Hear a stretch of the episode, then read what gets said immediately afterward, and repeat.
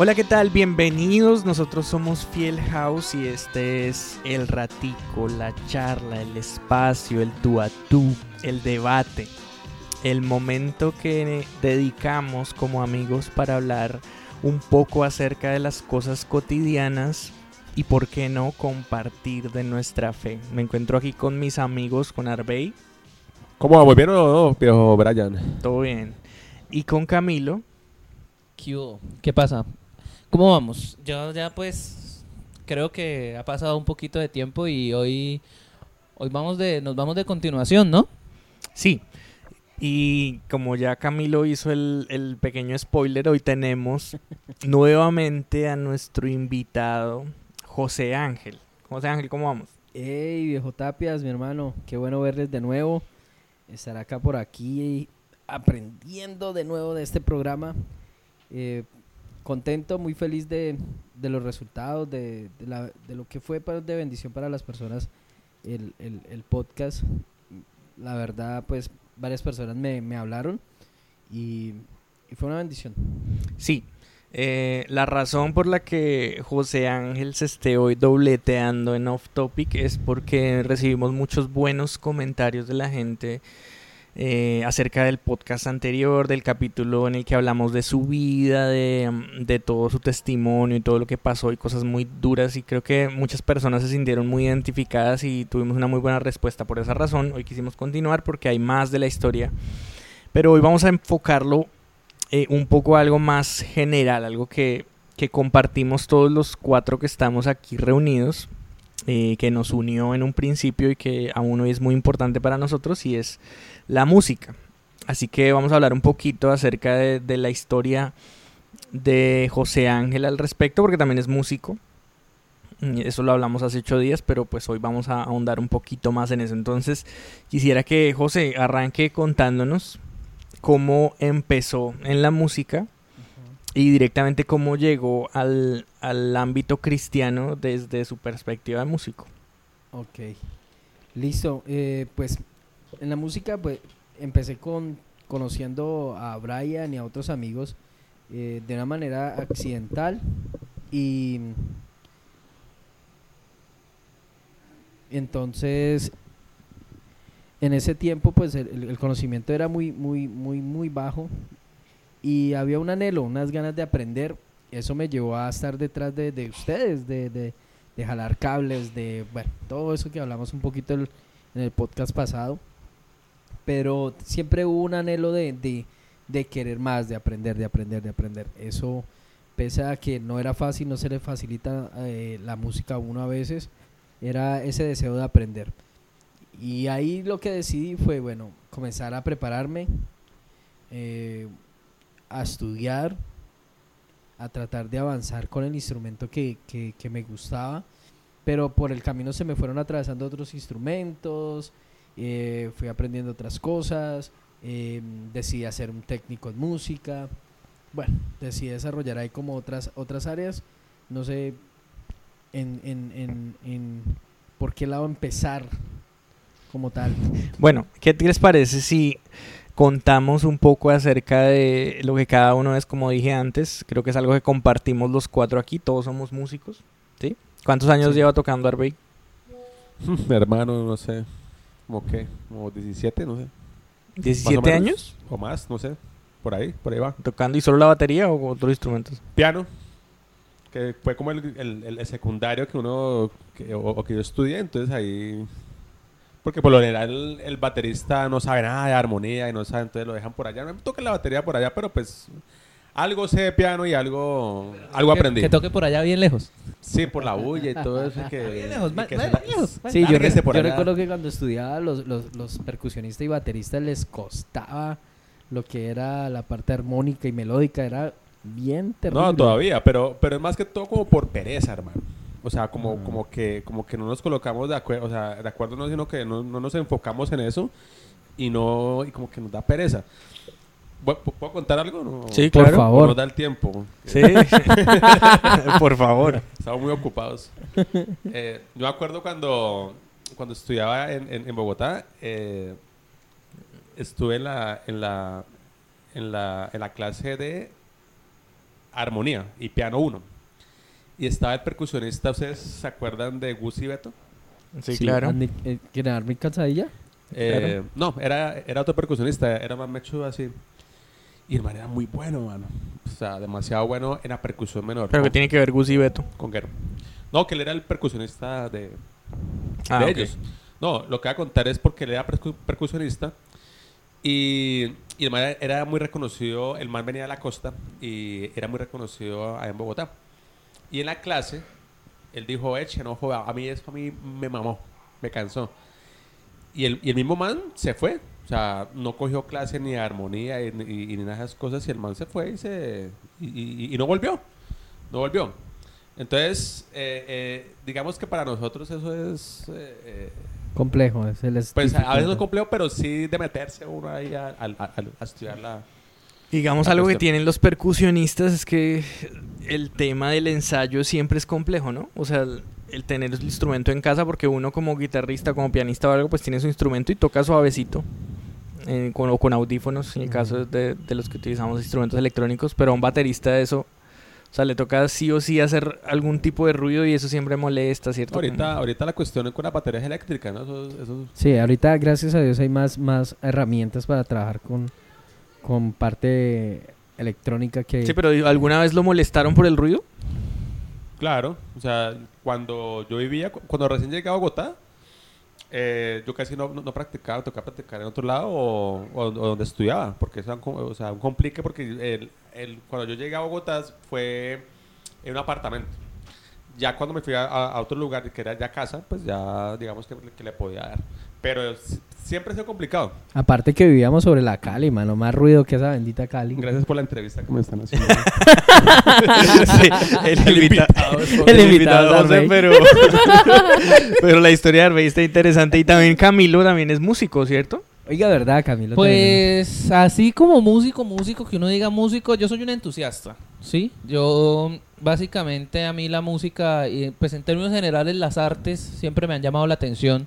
Mi papá es artista plástico, es un muy buen artista Mm. plástico. Y él pues siempre como que tenía libros de arte en la casa, programas de televisión veíamos de, programas de arte, hablábamos de arte. Y pues yo sí por el contrario, yo pues, yo, ¿cómo decirlo? Yo- mi historia es un poco triste si uno lo piensa porque yo creí que podía dedicarme a la música, creí que podía vivir de la música, pero una vez me metí en ese mundo me di cuenta que yo no la daba para eso. Yo dije, no, esto no es lo que yo quiero, yo no quiero tocar de esta forma, yo no quiero hacer conciertos, yo no quiero que a mí la gente me aplauda después de tocar, no, a mí me gusta es tocar para mí. Entonces yo lo que hacía era que cogía un montón de instrumentos musicales diferentes y me ponía a joder con ellos hasta que les sacaba sonido. Y así fue como, por ejemplo, de forma muy entusiasta empecé a tocar cositas en guitarra, en bajo, en saxofón, en clarinete. Cogía una batería por allá en, en la tienda musical en la que trabajaba y le hacía bulla a la batería. El- en piano en la universidad me fue re mal porque estudié música y cuando me di cuenta que yo no quería vivir de eso. ¿Dónde, dónde dije, "No". estudiaste, Camilo? En la UIS. La UIS. Estudié licenciatura en música en la UIS, hice cuatro semestres. Y a mí, por ejemplo, piano, yo perdí todos los pianos que cursé. o sea, piano uno. El complementario, el veces. complementario, sí. No, baila con Venga, piano. ¿y por qué no siguió estudiando? No seguí estudiando porque no aguanté la presión de... de- Los aplausos. sí, algo así. sí, no mentiras, porque la verdad no tenía La la... fama. ¿Cómo decirlo? No ya tenía la asediado. disposición ni la intención de ser un músico al nivel de lo que la universidad requería. Era demasiado para mí, yo no quería hacer eso. A la larga yo no, no quería vivir así, yo no quería, sí, no sé, era muy raro. Oiga, e- eso es raro, ¿no? Es muy raro, sí, porque yo quería, yo quería era tocar lo que a mí me gustaba y encerrarme en mi habitación y tocar lo que a mí Sí, me es gustaba. que, eh, perdón, Cami, el, el músico cuando estudia una licenciatura, o sea, una, un técnico, un tecnólogo en música, cuando entra, yo creo que todos entramos con una expectativa como la de Cami, de que quiero hacer música que me haga, o sea, como un- una especie de hobby un poquito más formado. Sí, Pero cuando uno entra y se choca con la formación, uno se da cuenta que hay que rendir con parciales, que hay que estudiar mucho, que hay que rendir, o sea, que hay que presentar demasiadas ¿y cosas. rendir de qué manera? O sea, es, el- es pesado. Yo tuve, yo tuve- Pensul son pesados. yo tuve un problema en la universidad y fue que la maestra que me dictó guitarra pues como que teníamos visiones muy distintas y no congeniamos. Al principio sí como que nos llevábamos bien, pero ya luego no congeniábamos y ya luego yo dije, "No, yo no quiero yo no quiero ver la guitarra de esta forma." Porque se, se sí, o sea, se volvió una presión que yo no no no resistí. Yo dije, "No, no más." Y abandoné todo. Me caí caí en el infierno de los call centers. Uy. Y, eh, pues al que sabe, al que sabe, para el que no sepa y me está escuchando, los call centers son como el infierno, el infierno de Dante. ¿Por qué? Porque usted nunca sale de ahí, solo se va más y más y más profundo y pues ahí uno le, le puede llegar Pero, bien. pero que pero quería estar encerrado, parce. Correcto, al menos. Cumplí mi sueño. Eh, Y, y retomé la música aquí con ustedes. Como aclaración, en Fiel House no creemos en el infierno. No, pero el infierno de Dante, el infierno de Dante es una cuestión literaria. A todos los que me sí, escuchan sí. les recomiendo la Divina Comedia de Dante Alighieri. Oye, Eh. Dante Hearn. Eh, a mí- Dante Gebel dice. A mí me pasó parecido. Eh, yo recuerdo que empecé a estudiar música cuando llegué a Bogotá, después de estar acá. Y a mí lo que me sacó no fue las mismas razones que, que Camilo, sino que yo en el momento que estaba estudiando música, bueno, aparte pues ya estaba iniciando una familia también y aparte ya tenía el grupo y estábamos andando. Y recuerdo que a mí en la universidad lo que, lo que me di cuenta o el gran encontró que me di cuenta es que salían muchos músicos, pero realmente gente que pudiera sacarle provecho económico a la música era muy poca en, en, en porcentaje. O sea, realmente ha sido una profesión muy desagradecida aquí en Colombia. Y dije, lo difícil en este país no es hacer la música, sino venderla. Entonces inmediatamente hice el cambio y empecé a estudiar mercadeo y dejé la música a un lado porque dije, me voy a dedicar más a la parte de las relaciones públicas, a, a buscar cómo vendo mi música con el tema del marketing digital, que ya es a lo que me dedico ahora. Y voy a buscar cómo más bien hago para que la música que ya estamos haciendo, porque ya en ese momento la banda estaba produciendo y cosas, pues eh, llegue a la mayor cantidad de gente posible. Y eso fue lo que hicimos. Pero entonces vemos que, que uno llega a la música y a la larga uno llega a las artes por distintos medios, ¿no? Fíjense que, por ejemplo, su merced pensó mucho en la cuestión económica también, ¿cierto? O más bien se enfocó mucho en eso. Yo, por el, contra por el contrario, siempre me enfocaba era como en estar contento con mi espíritu, como, sí, como de sentirme cómodo con lo que yo estaba tocando. Y, y yo quiero comentar eso porque no sé a Arbey si le pasa algo parecido que se conecta con lo que toca en ocasiones. No. ¿No? Lo juro, bre, yo, yo puedo decir No, que no, el 99% sabía que iba a responder eso, mano. No, ya, ya dijo que no. No, no, no, no, no, no, lógico. No, lógico, no, lógico. sí dijo que no. Pero me refiero, me refiero a que precisamente el es que esta gente. Esa sería ¿sí una ve? respuesta no, es que no en serio sí. las. No, no, no, no, no. No, o sea, lógico. Creo que cada uno se, se conecta a su, a su modo y, y pues dicen que el, que el baterista es el, el que desfoga, el que hace las cosas. Bueno, bueno. el que Pero quiere- usted no, No, sí, claro. No, no, que no invente. Pero bueno, a- y a José Ángel, yo le quiero preguntar. Sí, total. José Ángel, La música fue la catarsis de mi vida. ¿por qué? Pues por todo lo que hablamos en el podcast pasado de- sí, hombre. de que, de que se traían muchas cosas que, que por mucho tiempo había tratado de, de una u otra forma evadir, ocultar o poner debajo y como que encontrar la música fue la forma de hacer catarsis y como el medio, el conducto donde yo podía eh, disfrutar y ser diferente. Entonces por ahí dije, me gusta esto porque acá puedo ser alguien que, que idealizo de una manera y quiero eso.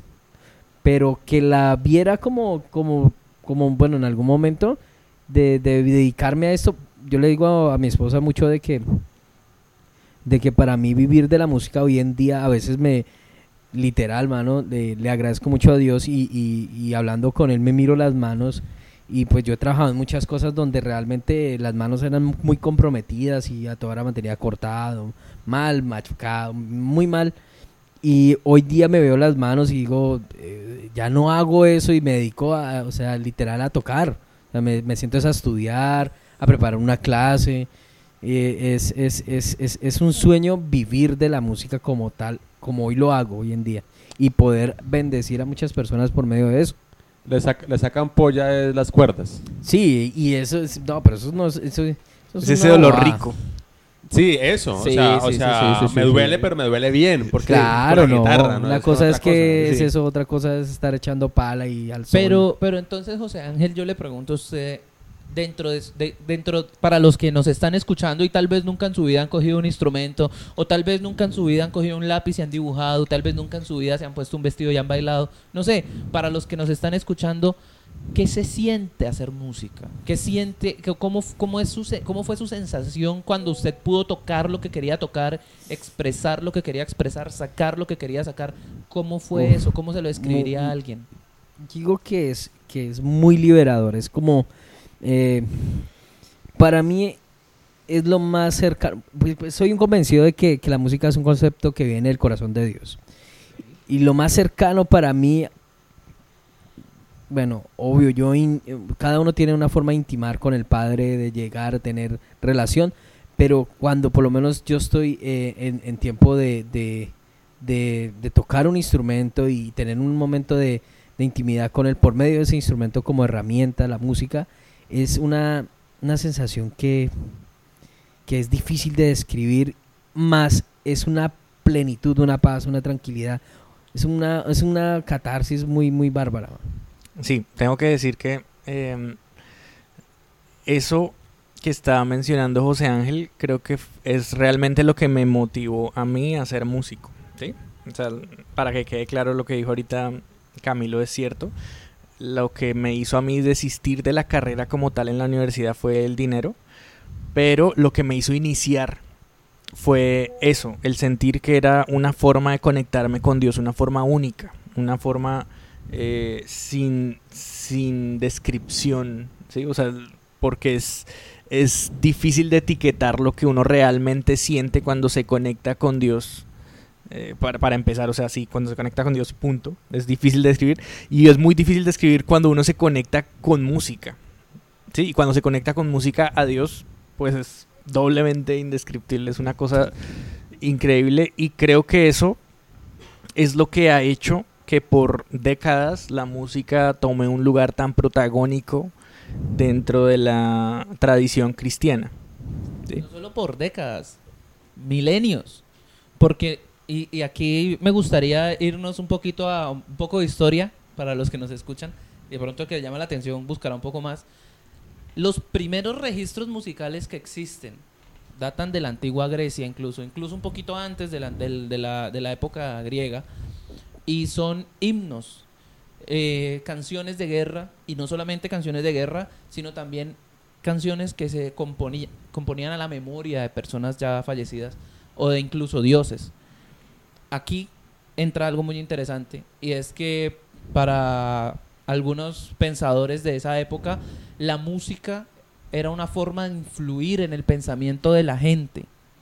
Aquí nace algo que se llama teoría de Letos y esta es la base, por así decirlo, que hace que nazca la música religiosa tiempo después.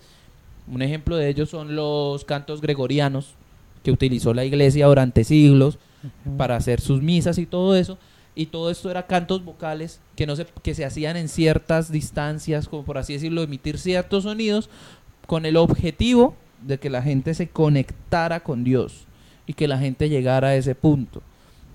Y así empieza toda la cuestión musical. Y fijémonos cómo desde el principio de la historia, por así decirlo, registrada de la música, siempre ha sido un canal de comunicación con lo que no podemos explicar, con Sí, lo que claro. no podemos entender. O sea, obviamente digamos que la historia de la música es enorme y no pretendemos en este podcast, no, es el- no estamos en plan de abarcarlo todo. Para eso vayan al mío. Sí, exacto, no, no, es, no es como el foco. De hecho, eh, cuando, cuando dije décadas y hablo de la música cristiana en las últimas, en el último tiempo, no lo hago con el desconocimiento que realmente la música lleva en el tema eh, religioso mucho tiempo. De hecho, en la Biblia, en- entre los primeros capítulos de la Biblia se habla de Yuval. Yuval era el padre, según ahí, de todos los que tocan un instrumento. O sea, fue el primero de todos. Y después de eso, más adelantico, se menciona que eh, María, la hermana de Moisés, elevó un cántico cuando pasaron el mar muerto. El mar rojo, perdón. Cuando pasaron el, mar rojo y, y todos los egipcios eh, se ahogaron ahí. Eh, ella en, en- forma de agradecimiento por la liberación eleva un canto, que es el cántico de María, que pues se han escrito muchas canciones eh, inspiradas en ese canto y más adelante pues obviamente pues también están los salmos de David, que pues los salmos eran canciones y Y hay un montón de, de momentos en la, en la Biblia donde se muestra que la música hacía parte de la vida de la gente. Sin embargo, esta capacidad que tiene la música para conectar con las emociones de las personas y de pronto crear un ambiente propicio para diferentes cosas, porque pues la música crea un ambiente, eso es innegable. ¿no? Si, si entramos, eh, digamos, a una discoteca y escuchamos el, el bombo estallado sonando a negras tum, tum, tum, de- y, y- y las luces y todo, eh, eso me genera un ambiente, algo que me predispone para estar de fiesta. ¿sí? Si, si entramos, digamos, a un centro comercial, ¿sabían que la, la música que ponen en los centros comerciales está pensada para que la gente gaste más dinero? No, no sabía. Sí, lo Lo hacen. mismo que los casinos. Sí, exacto. Entonces, la música crea un ambiente y, y creo que eh, pegándose a esto o aprovechando eso, eh, la iglesia cristiana la adoptó dentro de su tradición, pero no es algo bíblico. Es decir, en la Biblia no se menciona, por ejemplo, que la iglesia primitiva tuviera un grupo de alabanza. No existía, ¿sí? Sino que se fue adoptando con el tiempo y de cierta manera los cristianos empezamos a, darle un lugar más alto del que realmente debería tener al punto de que hoy eh, todavía hay muchos cristianos tradicionalistas que, que profesan que la música es algo sagrado. ¿sí? Pues, de hecho, eh, catalogan la música como música cristiana o música secular o música mundana, de los que quieren ir un poco más allá. Esa- esa- Cuando realmente la música no tiene, no tiene elección, o sea, la, música, es música. la esa- música esa no tiene moralidad. secular es muy, muy cristiana evangélica, ¿no? sí, se lo he escuchado esa, en las iglesias. Sí. Que secular, pero pues no sé ni qué es secular. yo nunca había escuchado ese término hasta que empecé a, a- a Andar con personas cristianas. No, no, mi Andar con novia. esa gente. Ah, no, mi, mi novia es cristiana también y No, ella dígalo. fue la ella fue la primera que- No, no. Qué aburrimiento ahí. Ven, eh, eh, para, para, para, por favor, el editor, borra eso, gracias. No, el, el, el- la primera vez que le escuché esa palabra fue, fue precisamente a, a mi novia. Yo le pregunté, oye, ¿eso qué es? Y ella me explicó. Todo lo que usted profesa. Uy, sí, todo lo que usted escucha pasa joda. Todo lo que No, se mentira, escucha es eso. No, pero, pero sí, o sea. Esos que comen esa, esa palabra. esa sí, uy, es- qué locura. Uy, guácala, guácala. Uy, no. Qué asco. Pero, no, y vea que por eso salió el COVID, ¿no? Supuestamente. Pero bueno, eso dicen. Lo, lo chistoso es que en el diccionario, secular significa que dura un siglo. Interesante, ¿no? Uy, es Ahí que bueno. está, muchachos. O sea, no tiene nada que ver. ¿Sí? O sea, que dura un siglo o que dura varios siglos. O sea, algo secular es algo muy duradero. Seguramente dirán música secular pensando que la música cristiana es un concepto relativamente nuevo. ¿sí? Puede sí, ser. tiene sentido. Sí, pues realmente no lo sé, no sé qué pensaron los, los primeros pentecostales que se les ocurrió decir música secular. Pero eh, sí sé la, la implicación o el impacto que ha tenido esto en la vida cristiana.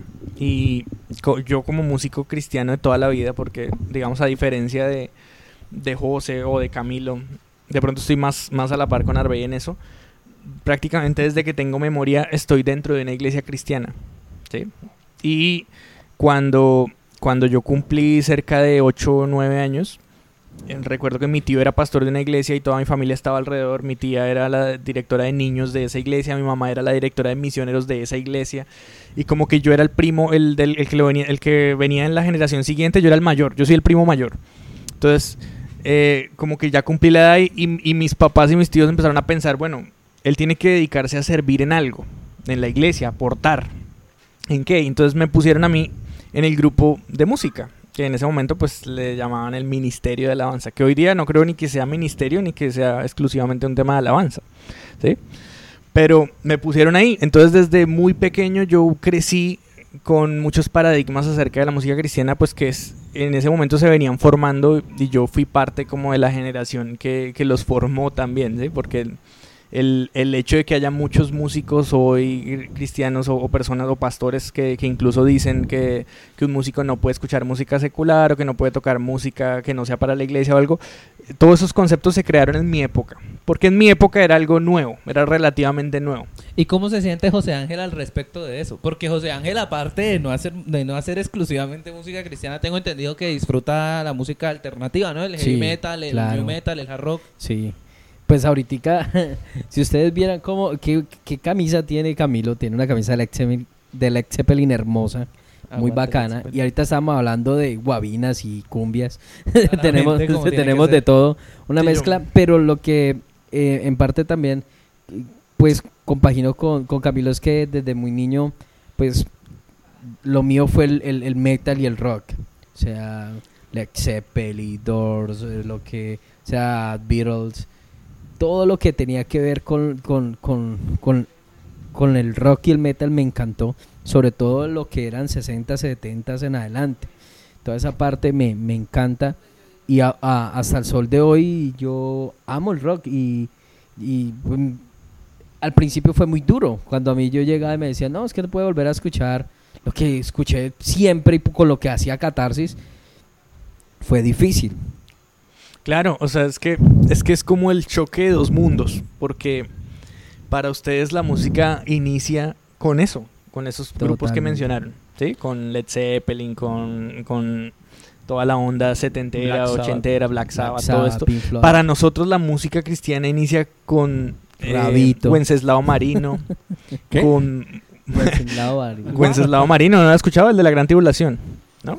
Este man es, es el único que ha Loco, ¿no? escuchado O a sea, este man, man. Yo no lo he escuchado. Cristo vino. Parce, yo... Cristo yo-. No, Es la Esa gran vaina que es- tribulación. Mano, yo, yo me acuerdo de Marco... O sea, mi referente para Obviamente, escuchar de Marco Witt. Marcos Witt. Ah, ese Alabanza, sí, yo lo conozco. 1994. Marcos Witt. doxología, ahí para arriba. Marcos Witt, que es, sí, como el Jesús de la música cristiana, o sea, el que partió la historia en Jesús dos. de la música. Ah, antes- ah, porque antes de Marcos Witt habían, habían, habían ministros, eh, digo ministros pues porque se me pega, pero habían músicos, artistas cristianos, solo que Marcos Witt fue el que llegó y como que hizo de la música cristiana una industria. Yo ¿Sí? veo Marcos Witt y pienso en Eric Clapton, no sé por qué.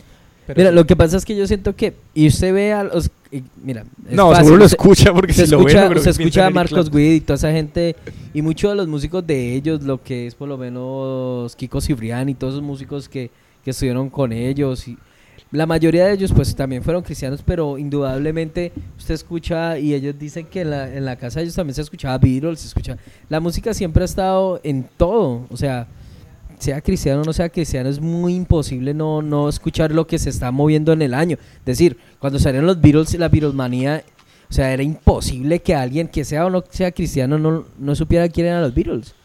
Y de ahí comienza una reforma en la música, una forma, una cosmovisión de la música diferente.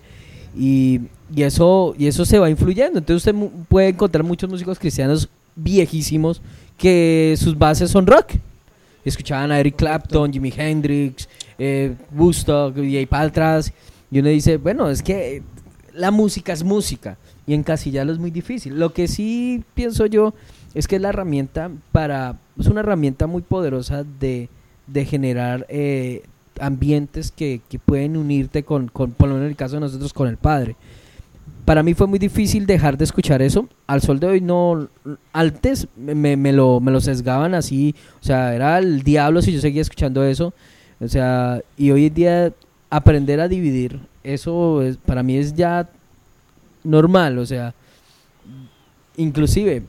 eh, cuando yo escucho a, a Brian y a otras personas hablar de que crecieron en el evangelio con la música, yo...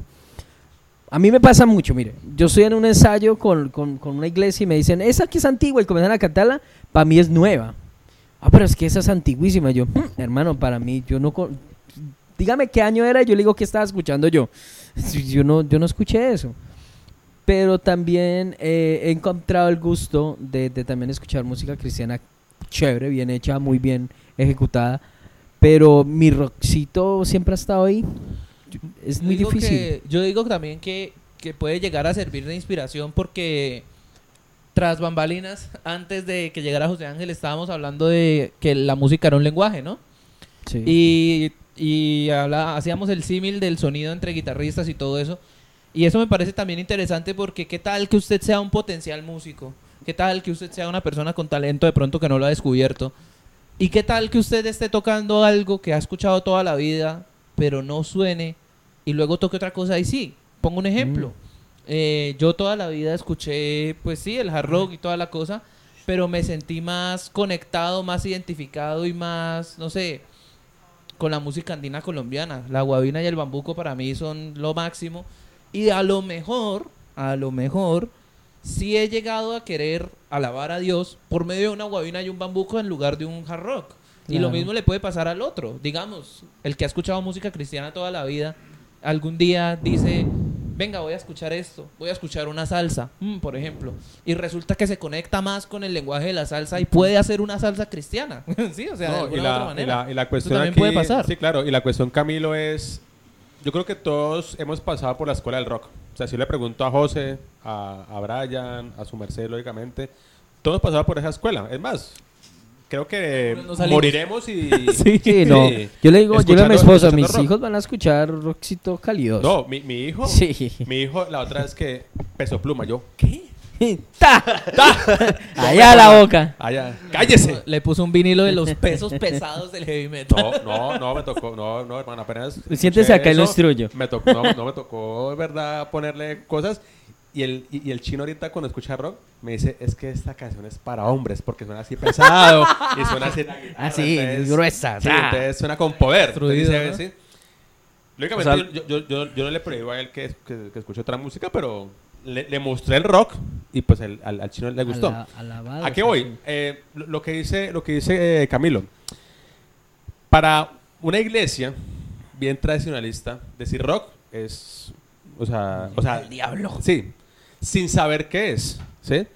Pero si nos vamos a una cultura, por ejemplo, si yo me voy a esas iglesias son pentecostales, super Americanas. evangélicas, no, pero en República Dominicana, Sí. que, que ellos son bien así con su, con su, eh, que, que hablan así duro y, y te reprenden, ta, ta. pero la música es, Ah, sí, es que eres es cultural. puro merengue, entonces comienzan a bailar allá, entonces yo digo, Y acá es pecado.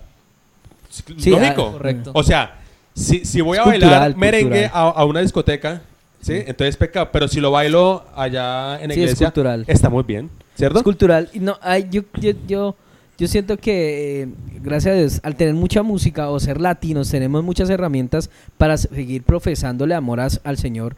Obvio, eh, teniendo en cuenta que lo importante es el mensaje y qué hay detrás del mensaje y de qué hay detrás del corazón del mensaje, ¿no? Pero, eh, mano, uno se puede escuchar una bachatica de Juan Luis Guerra, bien hecha, bien bonita, para la esposa, de amor, bien bacana. O también, ush, mano, hay una canción de Juan Luis Guerra que yo particularmente no había escuchado, que se llama Eres, que escuché aquel día, mano, era pues, una bachaticas, cristiano. Mire, todo mundo, váyase para, el- para acá, a la zona rosa de Villavicencio, y una, una, en algún momento de la noche tendrá que poner las avispas de Juan Luis Guerra. Y usted escucha la avispa y es, o sea, se le mueve lo que tenga, hermano. O sea, hay que no ser latino para no moverse con eso. Y, y usted escucha la letra y toda es bíblica. Toda la letra es bíblica. Pero es que el sabor, cómo emitir el sabor y, se, y cortar las raíces culturales, el amor. O sea, como en vez de traerlo y decir, venga, a mí me gusta. Mire, Richie. ¿Cómo es que se llama? Richie Ray y Bobby Cruz. Esos manes hacen salsa, que, uy, una vaina, pero. Bárbaro. Ah, Ah, se llama o eso. sea, Ujú. o sea, a nivel uf, bestial. Un nivel No, sonido no, bestial. no, Y yo una vez miré la iglesia donde ellos van, es una Claro. gozadera, hermano, Mano, bárbaro. Exacto. A mí me gustaría ir allá, yo, o sea, que siento, invitaran y- yo siento que es más de, de también eh, bajar paradigmas y escoger y a- eh, tener todas esas herramientas y como, su- como un pintor tener tantos colores. Es decir, "Ey, yo hoy me quiero escuchar una salsita, un vallenatico. Oiga, ¿por qué en un vallenatico bien sabrosongo? Y si lo puedo de- con una letra bien bonita, pues hermano, disfrúteselo. Dejar, a mí me pasaba que antes era solo rock, solo rock. Y a mí me ponían cualquier otra vaina y, No, y pero- me fastidiaba. Pero, pero pasa que, digamos que el rock es como la primaria para nosotros. Porque la guitarra, el acorde. Pero yo creo que a José le ha pasado que ya va, escu- va, escucha- va, va pasando el tiempo. Eh, ¿De qué se ríe? Para mí la primaria fue como Búfalo, Búfalo de Jesús Adrián Romero. Ah, sí. Ah, bueno, Sí. listo. ok. Pero, pero, pero es como fon- un foxito, ¿cierto? Sí. Esa que dice como búfalo. Bueno, sí. Digamos que sí. Ahí pero, hay rock.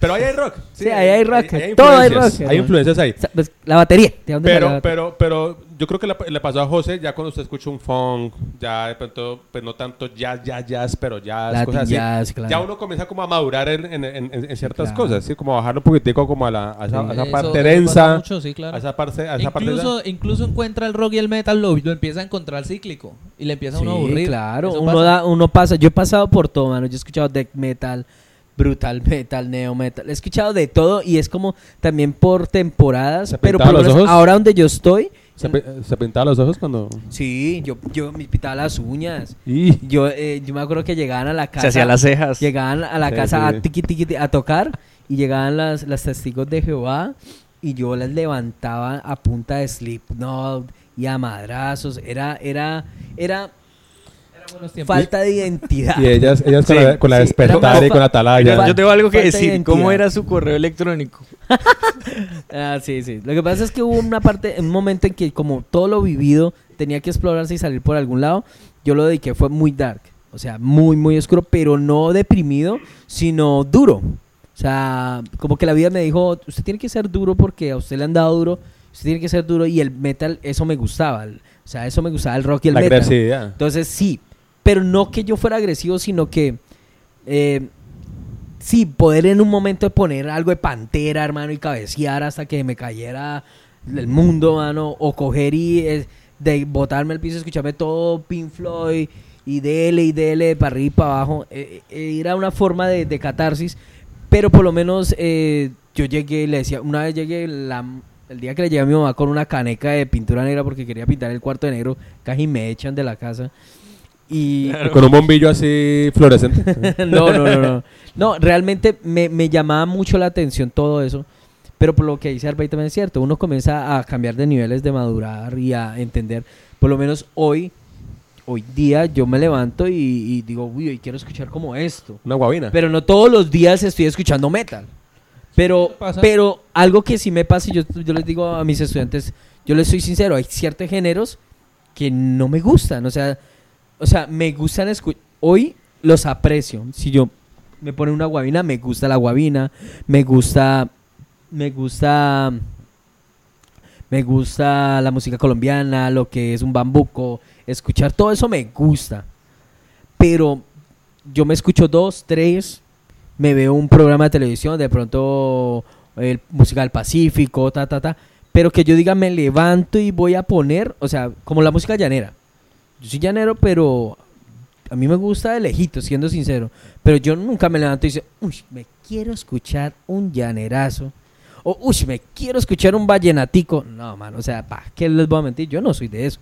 Yo, lo- yo tengo mi playlist en Spotify de mis clasiquitos de rock, mi balada rock, mucho americano, me gusta mucho la música en inglés, ta, ta, ta, me gusta mucho la música que está asociada con películas, porque veía muchas películas, entonces todo me asocia a, películas. Entonces, me cuesta, pero los valoro y, me gustan. O sea, si me pone un vallenato, y bonito, mano.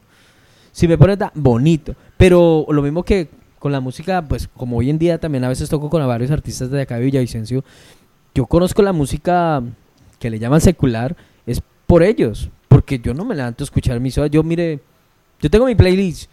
Yo, ah, no, que saque esta canción que toca Montala. Ah, uy, yo no he escuchado la canción. O de pronto sí por ahí, pero nunca la he escuchado completa. Por lo menos eso que dice Pleso Pluma. Mira, al sol de hoy, yo nunca escuché una canción de él completo. Sí escucho mucho que hablan de él, pero yo no me he escuchado una canción completa de él. No, mano. no, yo, yo, yo ni idea. Pero pues eh, pasa, pasa como, como una canción Bendito que, que dan y pegan y pegan y que usted pasa por ahí por el centro y la escucha. Ah, sí, por y todo pasa por ahí por el centro y hasta que se la aprende. ¿Sí?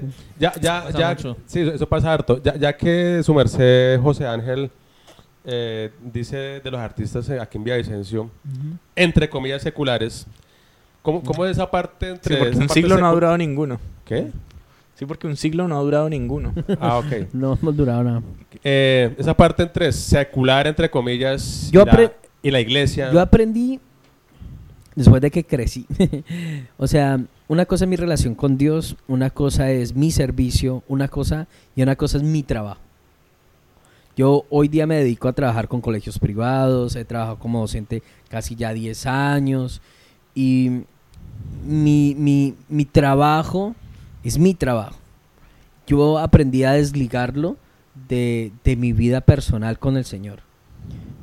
Si, y hoy día, pues yo toco en mi iglesia, eh, sirvo como músico y aprendí a ver la música como música y a Dios como Dios y a la música como una herramienta, más no el, no el fin de toda mi vida.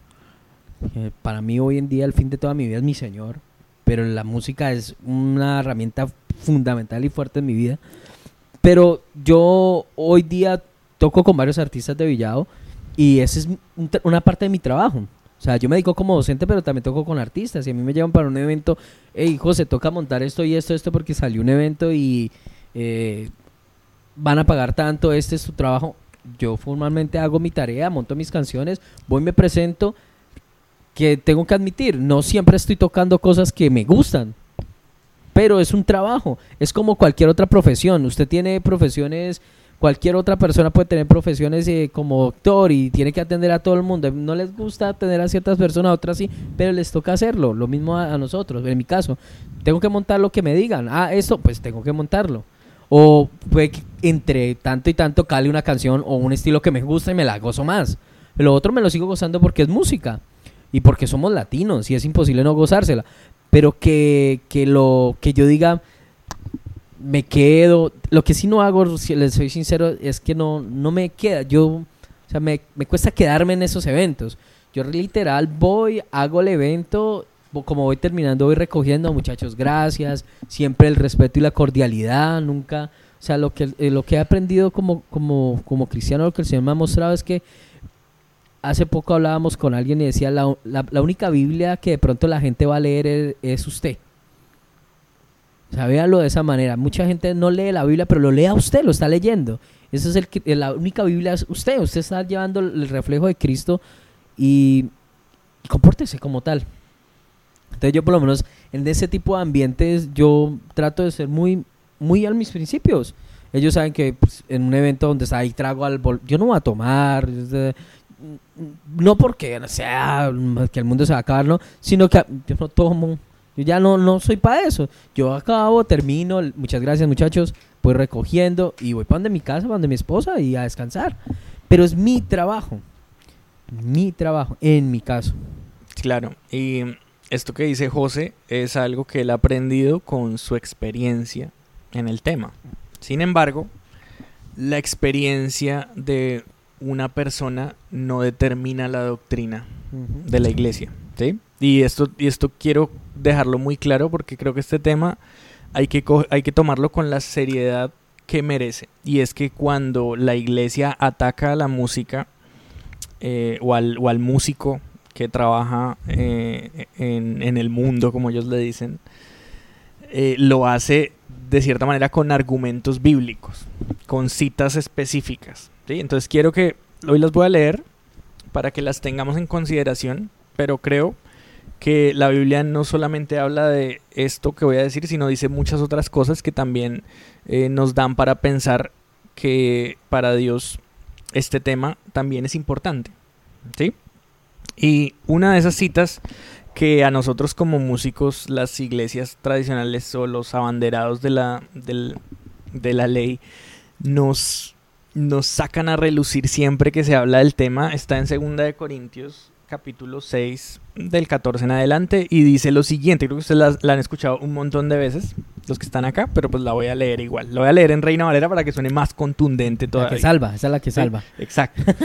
Dice, ¿qué comunión tienen la luz con las tinieblas? ¿Y qué concordia Cristo con Belial? ¿O qué parte el creyente con el incrédulo? ¿Y qué acuerdo hay entre el templo de Dios y los ídolos? Porque vosotros sois el templo del Dios viviente, como Dios dijo. Habitaré y andaré entre ellos y seré su Dios y ellos serán mi pueblo. Por lo cual, salid de en medio de ellos y apartaos, dice el Señor, y no toquéis lo inmundo, y yo os recibiré. Y seré para vosotros padre, y vosotros seréis mis hijos e hijas, dice el Señor Todopoderoso. Y con este capítulo, digamos que se han encargado cientos de líderes eh, a través de, los años de frenar las ambiciones musicales, sobre todo, de, de, de las personas que están en la iglesia. ¿Sí? ¿Por qué? Porque precisamente dicen lo mismo, que, que comunión hay entre la luz y las tinieblas, como alguien cristiano puede estar escuchando semejante porquería. ¿Sí? Y, y- y lo digo así como con esas palabras porque es, Así es como lo así es hablan. como lo he escuchado, exacto, así es como lo dicen y es como se lo venden a uno. O sea, para mí, hasta que, hasta que cumplí 16 o 17 años, que como que pude salirme un poco de, del seno de mi familia y explorar la música, para mí, antes de eso, Shakira había hecho un pacto con el diablo y estaba prohibida. ¿sí? Juanes era el hijo del diablo, ¿sí? Eh, en la música de, de Luis Miguel y toda esa gente habían mensajes subliminales por doquier. Es, es más, si ustedes ponían al revés Marcos Witt, ahí había adoración al diablo también, o sea, ni Sí, sí, siquiera... todo lo satanizaba, todo, todo está, todo, todo, todo, todo diabólico. Entonces, eh, siempre llegaban con este, con este capítulo. Y esto no lo utilizan solamente con la música, también lo utilizan en las relaciones personales, también lo utilizan hablando de qué comunión o qué puede hacer un cristiano con, con lo inmundo. Y es que así lo dice la Biblia, ¿no? O sea, aléjense Sí. de lo inmundo. Pero usted no se dan cuenta que le dan muy duro a la parte de- del músico. Pero los cristianos que tienen otro tipo de relaciones, profesiones, eh, es permitido. No se ve con tanto, con tanto vehemencia que les acribillen por eso. Sí, lo No- que no pasa es que... un- un- ¿por, qué no, ¿Por qué no atacan hacia un abogado que sea cristiano? Bueno, yo tengo una respuesta para eso. Y es el músico de por sí necesita otros para desarrollar su profesión. ¿Sí? Es decir, eh, a diferencia de otros de otras profesiones, no sé, por ejemplo, eh, el psicólogo, aquí está Camilo que está estudiando psicología, el psicólogo, cuando uno va a una terapia psicológica, uno se encuentra con su terapeuta, con su psicólogo y habla con él. Y poco más. Obviamente, pues si está metido en una red de en la, EPS o algo, pues hace parte de todo un paquete de otros servicios. Pero por lo general, este tipo de, profesiones es la persona con ellos. ¿sí? Cuando viene un, un- un plomero a la casa o, lo que dice José, un abogado, pues es un, un trato uno a uno. Sin embargo, el músico necesita de otros profesionales para, para hacerlo. ¿Sí? O sea, un guitarrista necesita un bajista, un baterista, un cantante para hacer cualquier cosa. Entonces eso hace que la profesión en sí misma sea muy social. ¿sí? El ser músico es ser muy social, ¿sí? El- el- el- como profesión. Porque no tiene que cono- y generalmente los músicos siempre terminan conociendo a todos los músicos de su ciudad. Sí, ¿sí? O, o todos, o todos más o menos saben en qué andan todos. Porque es, es un tejido. ¿sí? Entonces, al haber tanta, tanto roce con diferentes tipos de pensamiento, con otras culturas de otras personas, con diferentes credos, porque pues obviamente pues no todos pueden ser cristianos. ¿sí? Dentro de- entonces eso genera que de pronto haya, haya, haya mucho toque y creo que, o sea, no, no quiero entrar como abogado del diablo, aunque no, no estoy diciendo con esto que las iglesias tradicionales sean el diablo, aunque sí, no mentira. pero, pero sí quiero decir, quizás los pastores al inicio lo que trataban era de cuidar a su gente de heridas, de daños, de, de pronto de, de- de que el roce con personas que tuvieran otro tipo de intereses, porque realmente lo que habla eh, Corintios no está hablando de música, está hablando del, del unirse con personas que tienen fines corruptos. De eso se trata, todo segunda de Corintios. No hagan negocios con personas, por ejemplo, que quieren enriquecerse a costa del dolor del pobre. No lo hagan, ah, porque ustedes están buscando la justicia, pero esa persona está buscando la injusticia, pues no se junten, no, no hagan sociedad. De eso se trata el capítulo entero. Si ustedes lo leen completo, está hablando de eso, no está hablando de música. Entonces, eh, los pastores creo que en un inicio quisieron como proteger a los músicos de su iglesia porque eran parte de su comunidad. De, de ver esos ejemplos. Lo que dice José es verdad, los eventos, nadie va a negar que los músicos están ex- expuestos a cosas muy pesadas en los eventos. Total. ¿sí? Eh, yo recuerdo que cuando estaba estudiando una vez tuve que ir a, a- a, pues a, a servir de como de roadie de la Filarmónica de Bogotá y pues yo decía es la Filarmónica, son músicos súper elegantes, o sea, tocaban de smoking de hecho. Y cuando entré al camerino había un cóctel de todas las sustancias prohibidas que ustedes puedan imaginarse. ¿sí? Estaban ahí puestas para el que quisiera. Mm. Entonces sí, como músicos, eh, los que se dedican a la música están expuestos, siempre, todo el tiempo. De hecho, eh, creo que una de las, de las razones por las que yo me alejé de la música eh, en su momento fue porque ese mundo me, me sedujo y me atrapó durante mucho tiempo y me hizo perder demasiadas cosas buenas en mi vida. Y no por eso estoy condenando al que lo haga, porque todos somos diferentes. ¿sí? Sí. Es como. Es como. el- yo conozco músicos o, o- o gente que se mete en ese círculo y allá son luz. Y eso me parece genial. Yo, en lo personal, cuando lo viví, no lo fui, no fui luz. De hecho, me dejé arrastrar por la oscuridad un buen rato y creo que eso me hizo perder mucho tiempo, ¿sí? Es como eh, también cuando hablamos de, de en, en antaño esos pastores que se metían, a- no sé si todavía lo hacen, pero, pero esos pastores que se metían allá como a las ollas o que se metían a los burdeles a predicar y eso. Eso Sí, me parecía a mí delicado. genial, pero no, No creo que sea mundo, para todos. Todo el mundo Sí, no tiene... exacto, no creo que sea para todos, porque no falta el que estando allá, exacto, Exacto, el sí. que estando allá eh, decida probar el producto. Es a ver que qué. hay un propósito, Sí. yo creo que todos tenemos un propósito y, y, y hay gente que está más, más, más preparada o, o puede lidiar mejor con eso y, y- y seguir siendo íntegro a sus principios y, y al Señor. Uno sabe, uno se conoce, uno sabe dónde puede estar y dónde no, dónde usted va a flaquear y usted dice, definitivamente en esta área eh, yo prefiero alejarme porque yo acá no soy fuerte no estoy siendo luz y en vez estoy es, cayendo en, en lo mismo y peor. Yo, yo entiendo, eh, me parece, eh, eso es delicado, es delicado para, para, para los músicos cristianos y hoy en día todavía sigue habiendo mucha controversia con respecto a eso, eh, pero sí soy, sí soy como un convencido, convencido de que sí hay gente que puede ser luz en medio de las tinieblas. Eh, y hoy día digo, si hay gente que, que realmente quiere, quiere seguir siendo, seguir siendo luz allá afuera, haciendo lo que tiene que hacer, reflejar a Cristo en, en su, en su caminar, en su actuar, siendo, siendo lo más prudente, eh, sin, sin dejar a un lado que sigue, seguimos siendo personas, ¿no? O sea, somos músicos, somos cristianos, pero seguimos siendo personas, el carácter en algún momento se va, se va a reflejar y, y la humanidad de uno tendrá que salir. Eso me gusta y yo lo quiero retomar. Esto de somos personas.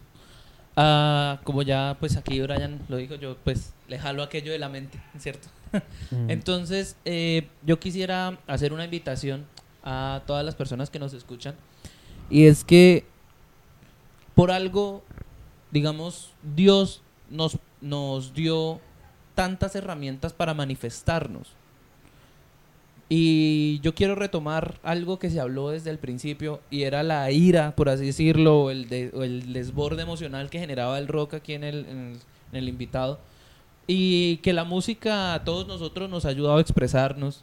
Y no solo la música, al que hace danza, al que hace teatro, a todo el que está escuchando y quiera explorar un arte, hágalo.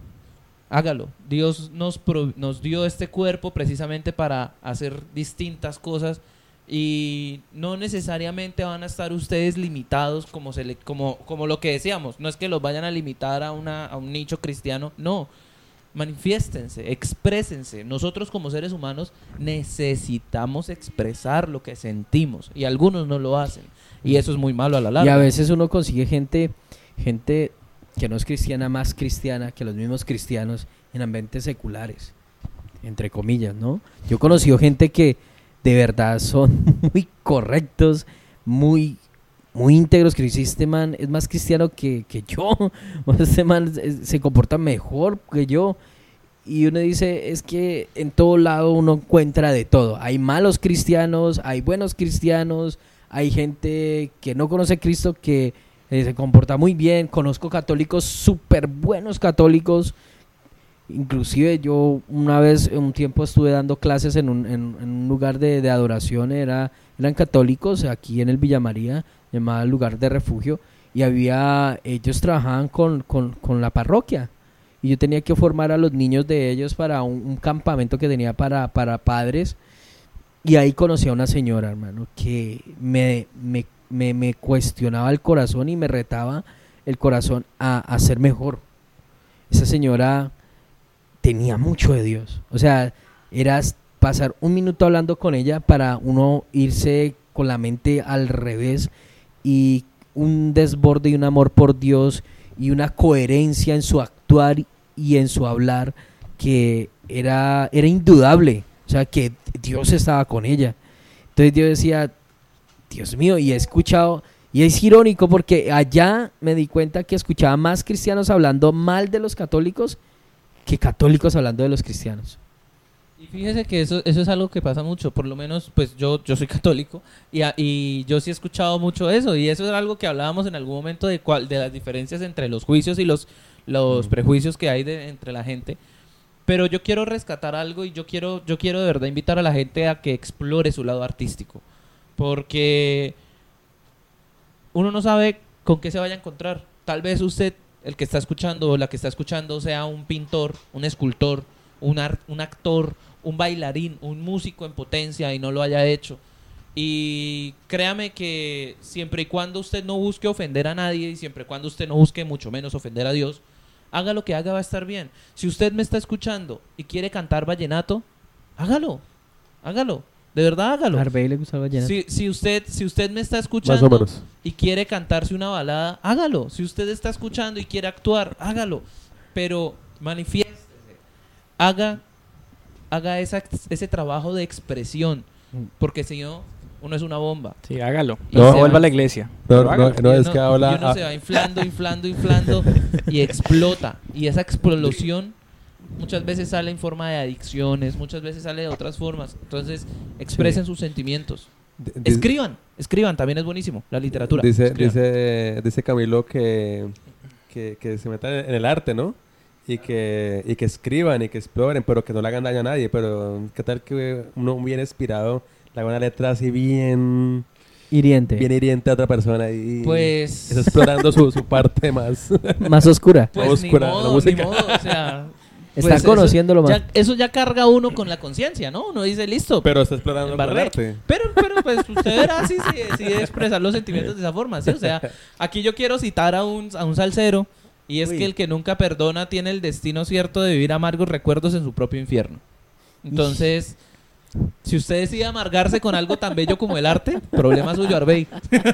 No, no, por eso, por eso. Pero la- Puso- digamos que, que, que la herramienta se puede ir para algo bueno y, y malo. Sí, ¿no? claro. sí, sí. La Pero música- pues utilícelo la- para expresar. Sí, la música, la- todas las artes para mí son una herramienta que puede ser de, de doble filo. O sea, se puede. Alguien a una- hace mucho tiempo me ponía ese ejemplo. eh, la música, por en mi caso, la música es como una, un cuchillo que tú puedes llegar y compartir el pan, cortar y. eh, puede, o con ese cuchillo, mismo cuchillo, podrías estar asesinando a alguien. Es una herramienta que el fin, el corazón está detrás, cómo está el corazón que, que está manejando esa herramienta y se puede utilizar para el bien como también para el mal. Claro, Ese- Pero para todos esos amigos que nos están escuchando, cristianos, y que, eh, digamos, todo esto que estamos hablando eh, es real y les interesa, pero necesitan un argumento bíblico porque creo que eso es lo que nos hace cristianos. El hecho de estar, que todo lo que hacemos está cimentado en la palabra. ¿Sí?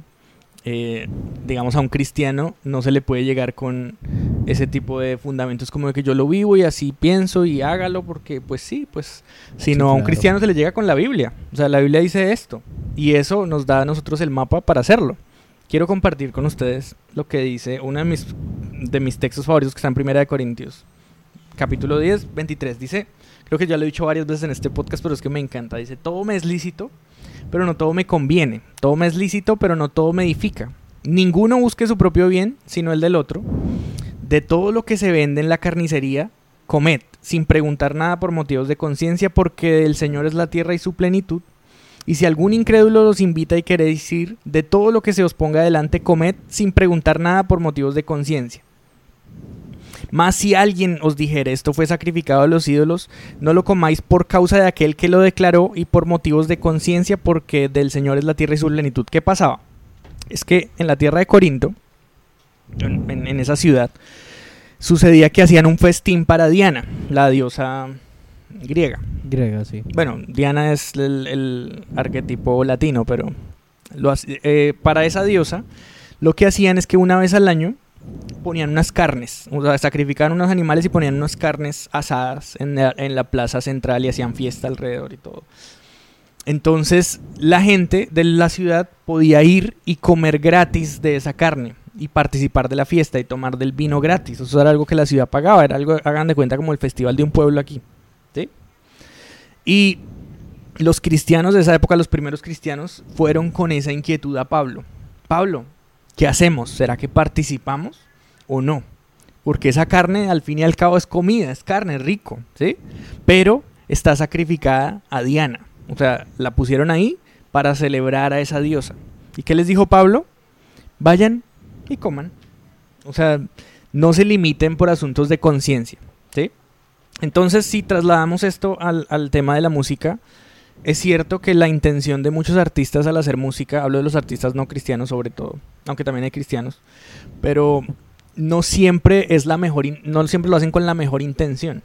¿sí? Hay artistas que ciertamente se han dado garra con algunas cosas que escriben que llevan a la gente incluso hasta el suicidio o a, a cometer actos terribles, como por ejemplo, no sé si han escuchado las balaceras que han, que han sucedido los alumnos en Estados Unidos, algunos, Sí. por simplemente escuchar una canción que hablaba de eso. Sí, sí, sí. ¿sí? Creo que eso fue un tema muy popular hace algunos años.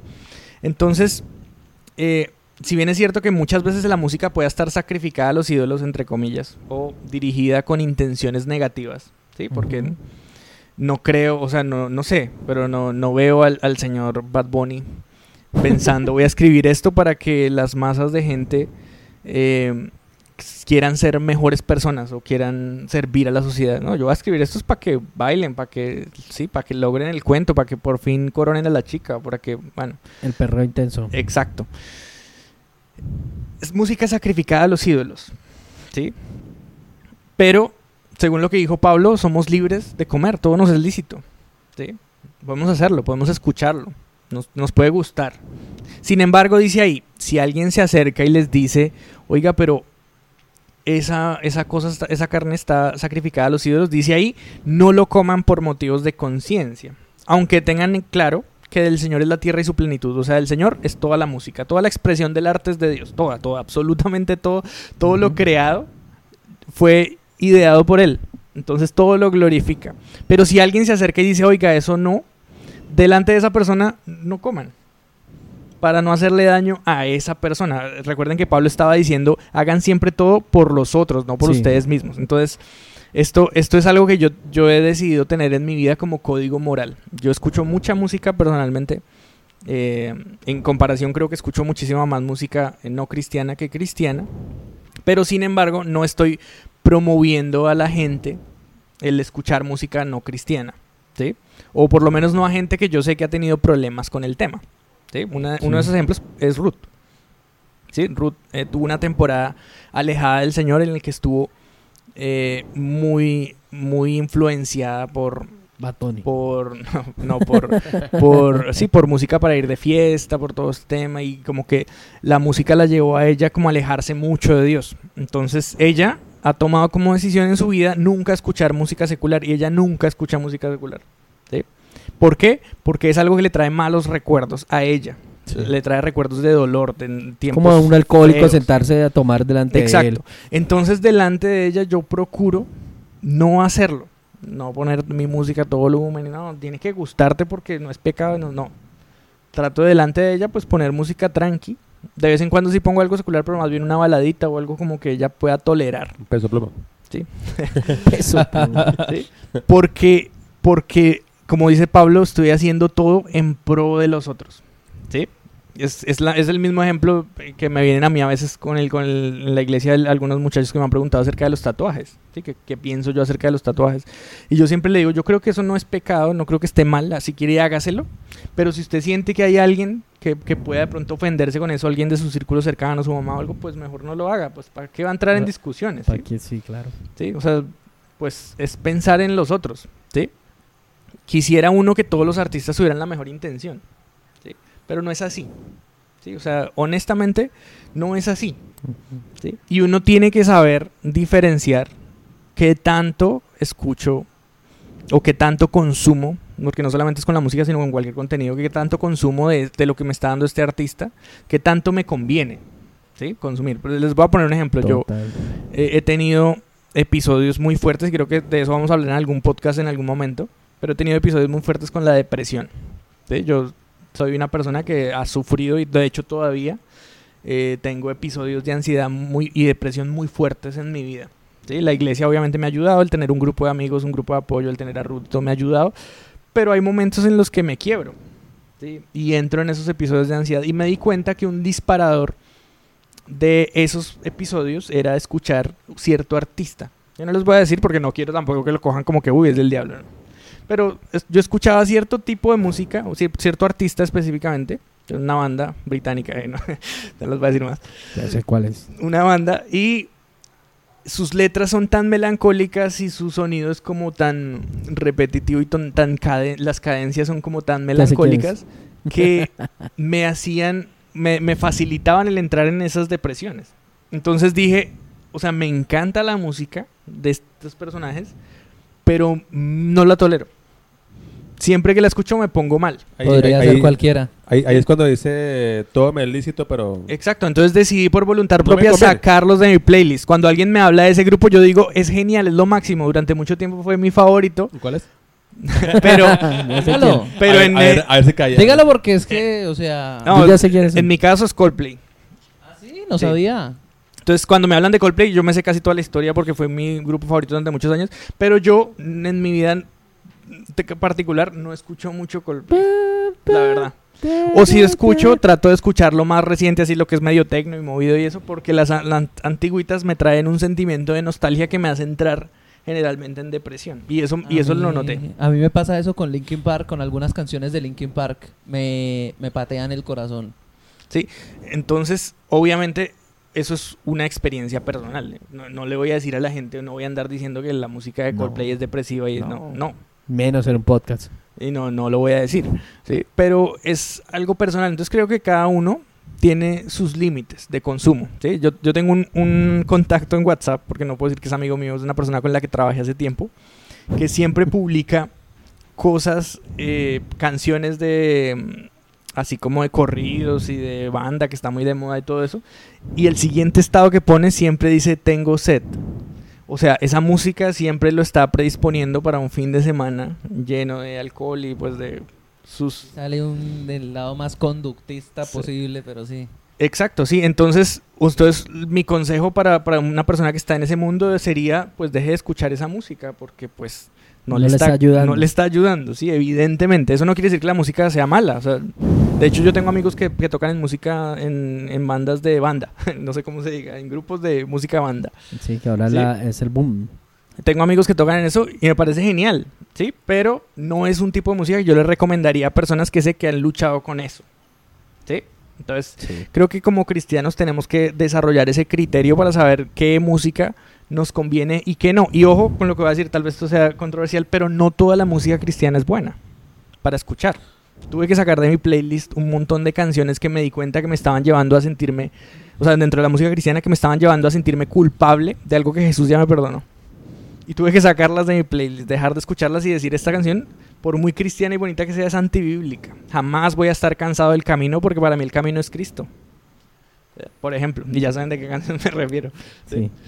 Eh, y, y creo que todos tene- tenemos que hacer eso, como que analizar bien lo que escuchamos, lo que queremos escuchar y qué reacciones está generando en nosotros. Si simplemente la escuchamos, nos gusta, nos hace sentir bien, nos trae, eh, de hecho nos hace pensar en, en, en, en Dios, porque a mí hay música secular que me hace pensar en Dios.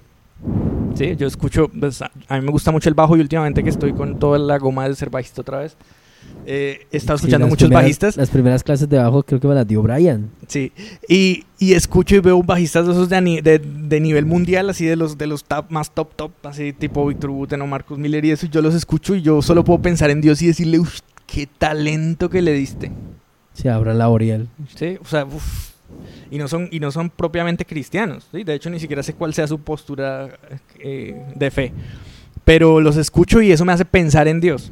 Si, si nosotros aprendemos a, disfrutar el arte de esa manera, lo que decía Camilo, creo que es, es algo muy sano. Me gusta mucho, eh, por ejemplo, también cuando vivía en Bogotá iba mucho a museos, veía, veía arte en diferentes expresiones y lo disfrutaba mucho, pero trataba como de que siempre eso me llevara a las mejores emociones, porque cuando no lo hacía, por lo general me, me daba ese como esa sensación de que estaba fallando o que estaba eh, pecando. No porque fuera malo en sí, sino porque estaba generando en mis reacciones. Recuerden que la lucha de un cristiano es contra sí mismo, contra su viejo hombre, contra su corazón. Precisamente, Entonces, sí. Eh, es, es eso, es, es qué lo que estoy escuchando me está ayudando en mi lucha diaria contra el viejo hombre y que realmente no importa, porque realmente Sí. hay música que uno escucha que es chévere y pues no tiene ninguna repercusión en la vida. Yo, yo duré un tiempo eh, preguntándome eso. El, el, el, el hecho de, de la música cristiana, la música, entre comillas, la música secular o la no cristiana, bueno, en fin.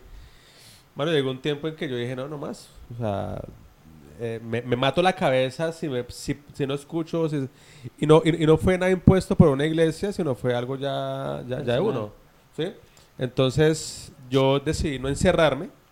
Pues tras que uno hace música o es músico y uno se pone a encerrarse en esas cosas, pues uno fue más chica. Entonces, vivamos en una en, en un en un, no, y- en un en un globo y no salgamos de ahí no escuchamos nada La burbujita. en, una burbujita sí entonces eh, hu- hubo un tiempo que a mí me pasó eso o sea me cuestionaba iba de un lado para otro o sea como que lo cristiano pero lo otro lo, lo otro entonces eh, uno llega a un tiempo en que ya o sea ya ya, ya como que esas cosas eh, pasan y, y si es para bien bien y si es para mal no y, y punto ya Y uno sabe, ahí, y uno digo. sabe qué le hace bien y qué no le hace bien, y uno sabe de qué tiene que alejarse y de qué no. Y, y- y eso, eso es algo que está muy adentro. El mismo Espíritu de Dios le dice a usted, hermano, no sea necio que usted esa música lo está llevando a esto o esa conducta lo está llevando a esto. No lo haga más. Eso, eso, es, eso es de ahí. Y, y- creo que en eso concuerdo mucho con Brian, de que realmente todos, todos, todos sabemos que hay cosas en las cuales no necesitamos andar mucho para saber que no nos conviene y no nos hace bien y, y no, no tenemos por qué estar batallando con eso. Exacto, entonces con ese mensaje quisiera despedirnos el día de hoy. Recuerden, todo, todo nos es lícito. El sacrificio de Jesús en la cruz fue tan eh, sobreabundante que alcanzó para pagar nuestros pecados pasados, nuestros pecados presentes y nuestros pecados futuros, de tal forma que nos hizo libres en tiempo permanente. Somos libres de hacer literalmente lo que queramos. Todo nos es lícito. Nada de eso nos va a condenar, nada de eso va a añadirle eh, números a la cuenta que ya Jesús pagó. Sin embargo, hay muchas decisiones que tomamos o mucho contenido que, que consumimos que no es que no es conveniente, que aunque nos es lícito y nos es permitido, no son límites que no deberíamos cruzar por nuestro propio bien y está en cada uno detectar y tomar acción eh, sobre esos límites. Creo que eh, no hay una respuesta general a si un cristiano debe escuchar música secular o no. No hay una respuesta que se pueda dar para todo el mundo. Sino creo que es un tema muy personal. Eso depende de la persona, depende de la música, depende del, una palabra muy de moda en este momento, depende del mood que esté en ese momento, del, ánimo de la persona. Y eh, creo que no afecta en nada la relación con Dios, el tipo de música que una persona eh, en una en un ánimo normal y, y, digamos en un estado normal no afecta en nada el tipo de música que una persona escuche, ¿sí? Eh, sí creo que la música crea puentes, crea ambientes y que, y que y que pues qué bonito que los que somos músicos podamos conectar con Dios a través de la música o los que no son músicos que puedan poner una, una buena canción de Marcos Witt que debo decir que aunque hablé hablé un poco en contra del, del tradicionalismo. A mí Marcos Witt me gusta mucho. Y, no hay como poner de pronto una canción de estas para conectarse con Dios, pero entender que la música es solamente un puente, ¿sí? que realmente no es el centro, que no, no es... De hecho deberíamos bajarla de la tarima de la iglesia y entender que es simplemente otra expresión humana, como hablar, como gritar, como pintar. Y al hacer eso, encontramos en la música otra forma de comunicarnos con Dios, pero no algo exclusivo. También la música es una forma de comunicarnos con otras personas, con nuestra pareja, con nuestros amigos, con nuestros hijos, con nuestra familia. Entonces, pongamos la música en su lugar y entendamos que aunque todo me es lícito, todo nos es lícito, todo nos es permitido, podemos hacer lo que queramos porque somos libres en Jesús, conocimos la verdad y eso nos hizo libres. No todo nos conviene. Y eso incluye amistades, eso incluye trabajos, Amén. incluye eh, canciones, incluye un, un, montón de cosas. ¿sí? Entonces, eh, con eso nos despedimos. Recuerden que nosotros somos Fiel House. Síganos en las redes sociales, en Instagram y en Facebook como Fiel House Villavicencio. Gracias por todo el apoyo que estamos recibiendo del tema de este podcast. Si ustedes tienen ideas o quieren venir a contarnos cosas, nos encantaría tenerlos. Eh, tenemos eh, como el plan de hacer programas muy diferentes, así que no importa si eres cristiano o no, si quieres hablar de un tema controversial o no, queremos escucharte hablar de eso y por qué no compartir del amor de Jesús, que yo creo y estoy plenamente convencido de que abarca toda todos los tipos de situaciones que existen, todas las razas, todas las lenguas. Creo que el amor de Jesús es algo que lo sobrepasa todo. Así que eh, los reto, escríbanos algo de lo que creen que de pronto sea muy polémico hablar y pues estaríamos planeando hacerlo. Recuerden, nosotros somos Fiel House, la casa de todos. Chao, chao.